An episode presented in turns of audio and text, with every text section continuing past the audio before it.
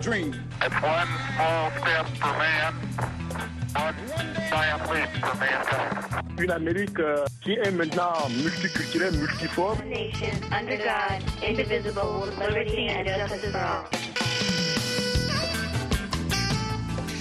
Mesdames, Messieurs, bonsoir. Euh, ravi de vous retrouver dans le cadre de l'Amérique et vous, édition du vendredi 9 février 2024. Vous êtes sur VOA Afrique. Nous émettons depuis Washington, D.C., la capitale fédérale des États-Unis. Ce soir, nous parlons de la crise aux frontières entre les États-Unis et le Mexique. 2,5 millions de personnes ont traversé cette frontière en 2023 selon la police aux frontières américaine. Une augmentation de 234% par rapport à l'année 2021. La gestion des frontières est donc plus que jamais un sujet politique qui suscite des divergences entre démocrates et républicains. Une affaire qui devrait figurer parmi les principaux thèmes de campagne aux États-Unis en cette année électorale. Et pour en parler, nous aurons trois invités. René Lec est analyste politique. Bonsoir René Lec. Euh, nous avons aussi euh, Dr euh, Carole Grace Barga, elle est ambassa- ambassadrice mondiale de la paix des Nations Unies. Bonsoir Carole Grace Barga.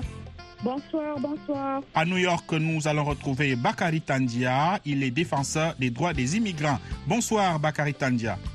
Bonsoir. Nous les Très bien, merci beaucoup d'être là. Alors nous retrouvons nos invités dans quelques instants pour commencer les échanges.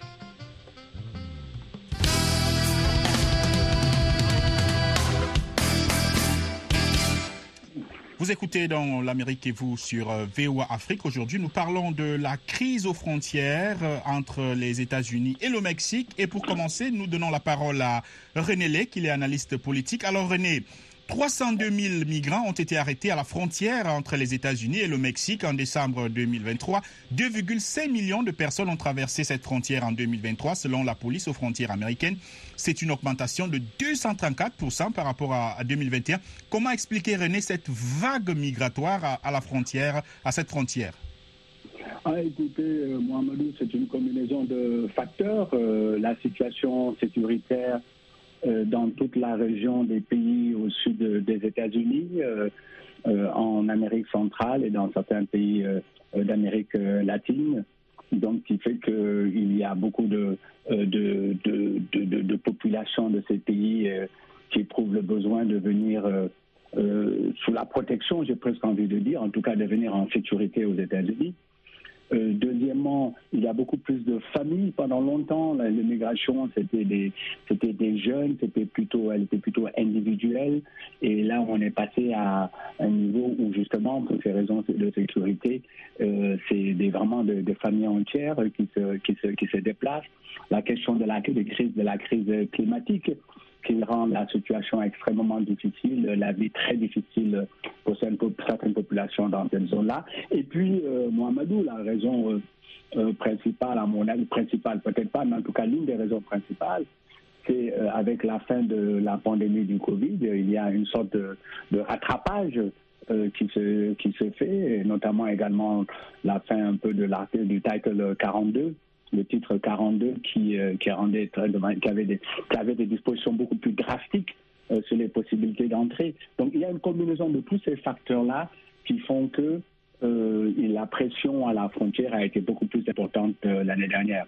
Hmm. Alors, Carole Grace euh, René Lec vient de le dire, hein, euh, c'était d'abord une affaire individuelle. Maintenant, ce sont les familles entières qui choisissent de traverser euh, cette frontière. On a des Mexicains, des Salvadoriens, beaucoup de Sud-Américains, mais on a aussi beaucoup d'Africains qui traversent cette frontière. Selon la police des frontières américaines, on a eu euh, 58 000 traversées d'Africains en 2023. Comment expliquez-vous qu'il y ait autant d'Africains qui se retrouvent à cette frontière, cette frontière qui est à plus de 10 000 kilomètres du continent africain Donc, euh, moi, je pense que l'explication, ce serait juste euh, ce qu'on appelle la recherche de l'American Dream. Ça veut dire le rêve américain. Tout le monde euh, euh, euh, voudrait euh, sortir de la pauvreté. Moi, je suis, par exemple, originaire du Cameroun. Nous voyons, par exemple, ce qui se passe dans notre terre natale, où il y a des coupures excessives d'électricité. Il y a des jeunes qui n'arrivent pas à trouver de l'emploi, malgré qu'ils soient diplômés. Nous avons des coupures excessives d'eau. Euh, donc, euh, cela peut pousser euh, tout un chacun à vouloir une vie meilleure hors des frontières camerounaises. Et c'est pas juste des Camerounais qu'on retrouve à cette, à cette frontière. Nous avons des Congolais, nous voyons ce qui se passe présentement dans la crise au Congo, dans le Kivu.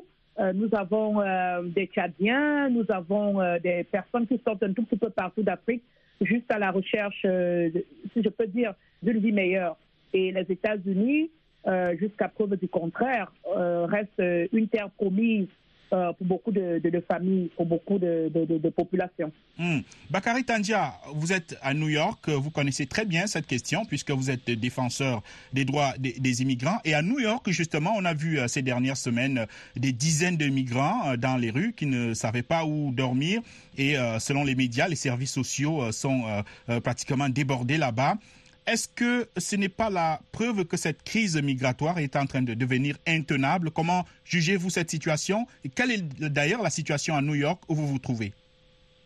Euh, merci, euh, euh, Mahamadou. Je salue euh, mes collègues qui ont accepté de venir partager leur opinion sur cette question si importante, comme vous l'avez si bien dit. Quand on prend l'exemple de New York, la situation est débordante euh, parce que New York est une ville qu'on considère comme une ville euh, sanctu- sanctuaire euh, qui est très, très accueillante par rapport aux, immigrants. Donc, ce qui fait qu'il y a une grande affluence au niveau de, au niveau de New York. À toute chose, il y a des limites. Malgré en tout cas la volonté de la ville de New York d'accueillir euh, toutes ces personnes qui sont, qui sont dans le besoin, euh, la ville ou l'État de New York euh, ont ses limites. Par, exemple, quand on considère la ville de New York City, par exemple, elle, elle va connaître un déficit budgétaire de 12 milliards de dollars à cause de cette situation imprévue. Donc, c'est une situation très grave. Bon, je dirais que c'est une crise humanitaire euh, majeure. Euh, comme les précédents interve- intervenants ont eu à le dire, il y a une réaction naturelle euh, de, chercher mieux, une réaction naturelle de, se protéger. Donc, il y a ce qu'on appelle les pull factors et, push factors. À, à cela, il, faut, il faut ajouter aussi euh, les nouvelles techno- technologies, les communications euh, en fait de masse. Euh, Lorsqu'il y a une opportunité quelque part, le monde entier est au courant. C'est tout à fait naturel que les gens affluent vers les États-Unis parce qu'en termes d'opportunités, aucun pays n'est comparable aux États-Unis. Donc les gens viennent ici parce que ils font face aux, violations des droits de l'homme dans leur pays où les conditions économiques euh, et sociales sont terribles. Si je prends le cas de mon, euh, pays, qui est à la tête euh, de, de- de- la liste de l'article que The New York Times a, a- publié récemment, plus de 15 000 jeunes sont venus de, la Mauritanie. C'est du jamais vu, c'est impensable, c'est incroyable. C'est à cause de la situation des droits de l'homme en Mauritanie. La discrimination raciale euh, qui continue, l'esclavage, euh, donc sous toutes ses formes. Donc, euh, par rapport aux États-Unis, les gens viennent, certains viennent chercher de la protection parce que ils sont persécutés dans leur pays. Dans d'autres cas, les conditions sociales, économiques sont intenables, les opportunités n'existent pas. Quelquefois, quand les gens s'interrogent comment se fait-il que les gens se lancent dans le désert, dans, en fait, dans la mer, euh, pour aller trouver mieux, euh, ils ont besoin de se mettre dans la situation de ces personnes-là. Parce que l'existence n'a pas de sens lorsqu'on n'a pas d'espoir. Quand on est dans une situation de désespoir eh, total, lorsque une lueur d'espoir se pointe quelque part, quels que soient les risques, les risques qui sont associés, eh, la personne va tenter. Parce que la vie n'a pas de sens euh, si on n'a pas d'espoir. Hmm. Alors, retrouvons euh, René Lec, euh, René Lec, analyste politique. Alors, René, c'est vrai hein, qu'il y a une vague migratoire. Euh, qui pose évidemment des problèmes euh, d'ordre économique et, sécuritaire. Mais est-ce qu'il n'y a pas aussi un peu d'exagération? Est-ce que les médias et surtout les hommes politiques ne grossissent pas un peu cette crise pour des raisons électoralistes? Oui, il y a de cela, mais bon, il est incontestable que quand même l'année 2003 était une année où il y a eu où il y a eu une vague record de, de, de, migrés. Ça, je pense que pas, c'est pas, pas, c'est pas discutable. Mais euh, il est sûr qu'il y a une dimension politique, même par rapport au cas de New York dont vous parliez tout à l'heure. L'une des raisons euh, que la ville pour laquelle la ville de New York euh, se retrouve dans cette situation, euh, c'est que certains États du Sud, notamment du Texas, ont, développé des charters euh, routiers euh, pour euh, amener des, sans-papiers, des, des, nouveaux immigrants dans la ville de New York sous prétexte que le, le, poids de l'immigration aux États-Unis doit être supporté par d'autres États et c'est une manière euh, très politique, très politicienne, euh, très euh, inhumaine, disent certains, pour le gouverneur républicain de Texas de punir quelque part l'État démocrate de, New York. Donc c'est sûr que la politique est très présente dans, ce, dans, dans la réalité, dans ce qui se passe sur le terrain. Mais au, au fond, le point de fond, c'est que c'est la question législative. Cette question de l'immigration ne peut pas se régler en dehors de l'espace législatif. Et toutes les administrations qui sont passées les unes après les autres, depuis 1996, pratiquement, il n'y a pas eu de réforme euh, substantive de, de, de, politiques d'immigration aux États-Unis. Parce que ni les républicains ni les démocrates n'arrivent à trouver un, de points communs, à trouver, un consensus pour résoudre cela. Et c'est essentiellement pour des raisons politiques, en effet, Mohamed. Mmh, des raisons politiques, donc. Euh, Carole Grasse Mbarga, justement, les, conservateurs républicains accusent l'administration Biden d'être à l'origine de cette crise. Ils ont même tenté d'inculper hein, le, le, ministre de Joe Biden chargé de l'immigration, Alejandro Mayorkas. Quelle est la responsabilité, selon vous, de l'administration Biden dans cette crise? en tant que démocrate, hein, je vais tout simplement défendre mon parti. Euh, le problème d'immigration n'est pas seulement un problème euh, politique, c'est aussi, euh, on dit, une crise humanitaire. Nous avons par exemple à, Washington DC le maire, euh, Mayor Bowser. Elle est, démocrate, mais savez-vous que par exemple à Washington, nous avons dépensé près de 36,4 millions de dollars juste pour aider les immigrants, les familles immigrantes qui sont arrivés ici. Ça nous fait des déficits au niveau euh, de l'économie. Euh, de, de, DC, par exemple. Euh, ça fait des, des, déficits au niveau même des budgets. Par exemple, les familles qui, qui entrent aux États-Unis avec des enfants, nous savons que la loi ici aux États-Unis dit que l'enfant doit être scolarisé, donc on les envoie dans les écoles publiques. On n'a pas les effectifs requis, les, classes sont surabondées, il n'y a pas assez de, comment on appelle, de ressources euh, par moment pour qui sont préparés à accueillir cet influx d'immigrants. De, Donc, euh, on, voudrait bien euh, ouvrir euh, les portes des États-Unis à, tout le monde, mais euh, à la fin de la journée, chaque État a un budget bien précis et, et on va prendre les décisions par rapport à ce budget-là. Oui, c'est une crise humanitaire, mais à la fin de la journée, comme on dit, euh, le, le, contribuable américain, celui qui paye les impôts, euh, l'argent de cet impôt, je pense que la plupart des gens préféreraient que cet argent soit mis euh, dans d'autres programmes que de celui de supporter tout à fait, tout à fait, tout à fait, Carole Grasmbarka. Euh, mais euh, c'est l'administration Biden qui est aux affaires, qui est chargée de mener la politique migratoire. Alors, justement, ils sont accusés par les républicains d'avoir créé cette situation ou d'avoir aggravé cette situation. Est-ce que c'est votre avis? Moi, moi, je ne le crois pas, parce que même avec le président Donald Trump ou bien l'ancien président Bush, on avait déjà cette crise. Tant que les États-Unis demeurent comme l'Eldorado du monde entier, nous aurons toujours ce problème à nos, dans nos frontières, quelle que soit l'administration qui est là. Moi, je pense que c'est un tout petit peu euh, de la forfaiture intellectuelle que de vouloir dire que non, les, démocrates ont empiré euh, le problème parce que nous savons que les immigrants, par exemple, qui viennent de l'Amérique latine, ça, c'est leur gouvernement déjà, euh, le Venezuela, le Guatemala, le Mexique, qui ont des problèmes déjà à contrôler Hmm. Euh, la puissance des cartels. Vous voyez Donc, euh, je pense que c'est aussi un problème de géopolitique.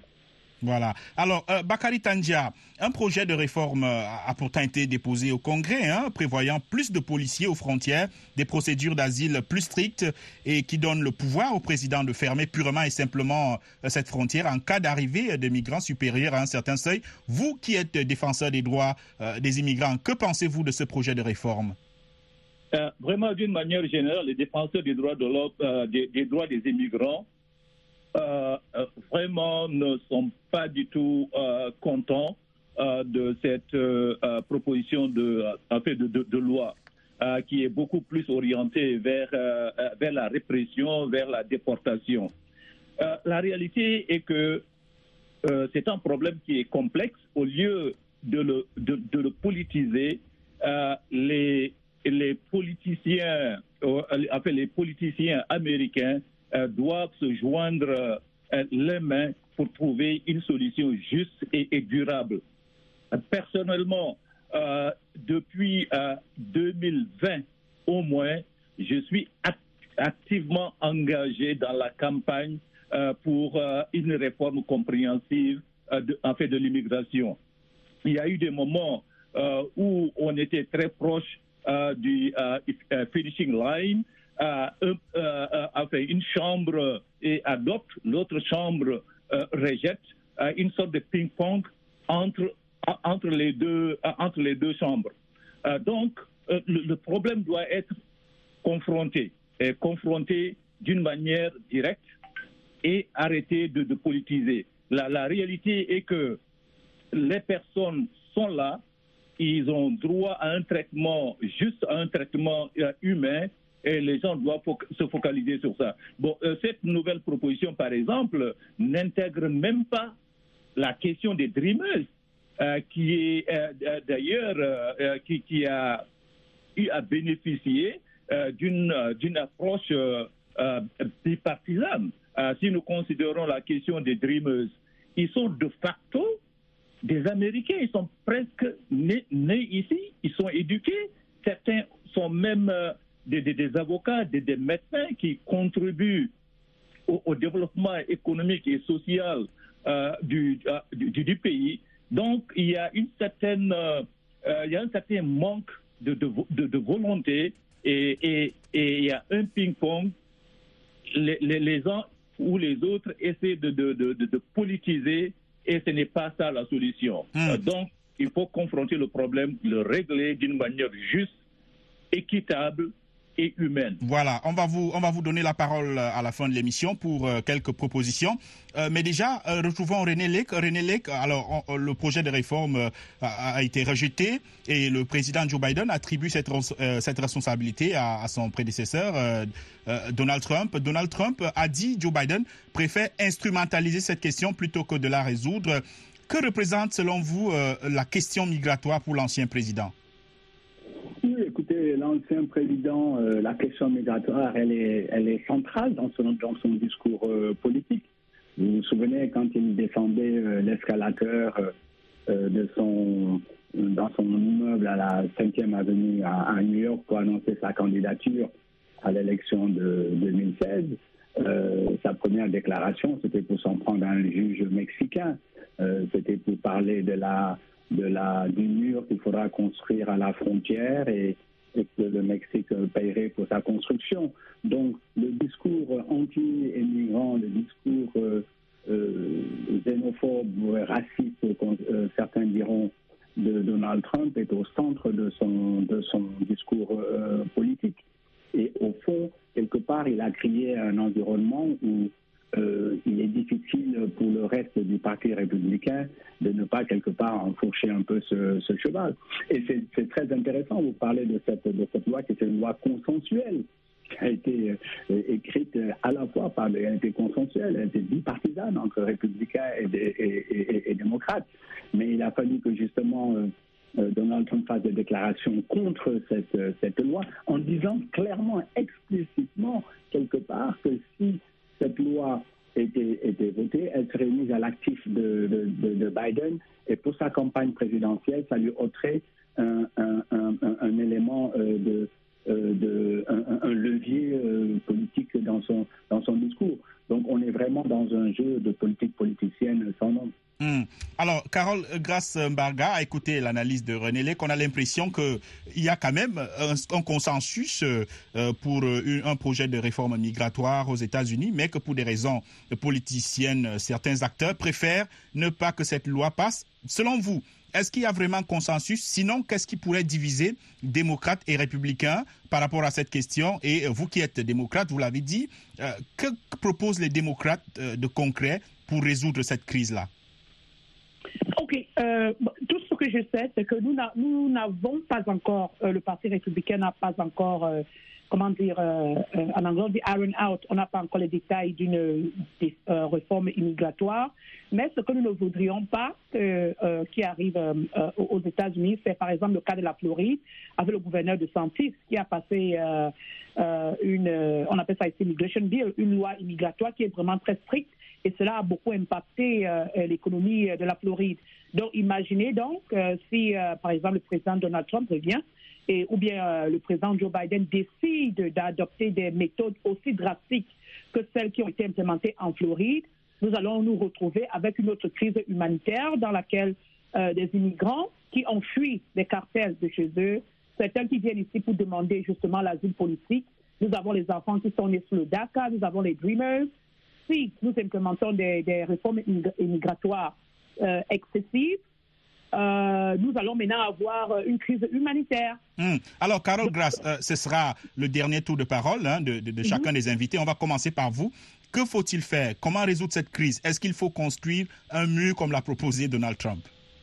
Non, moi je suis, je suis contre le mur tout simplement parce que historiquement, les États-Unis ont toujours été une terre d'immigrants.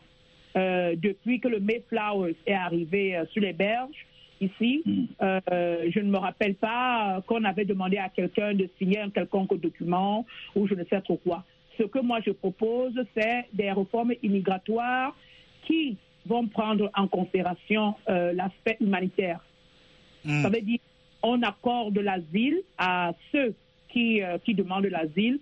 On offre des opportunités d'emploi à ceux qui demandent de, de l'emploi. Euh, ceux qui sont qualifiés pour aller à l'école, on leur donne accès à l'éducation parce que c'est aussi ça, l'American Dream.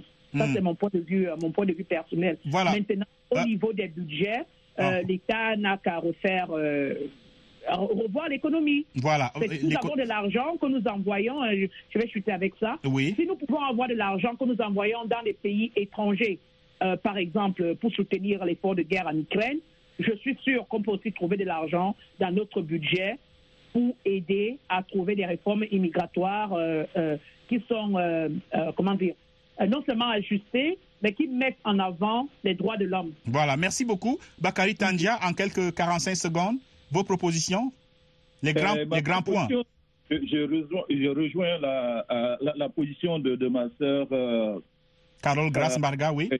et- et- et Carole.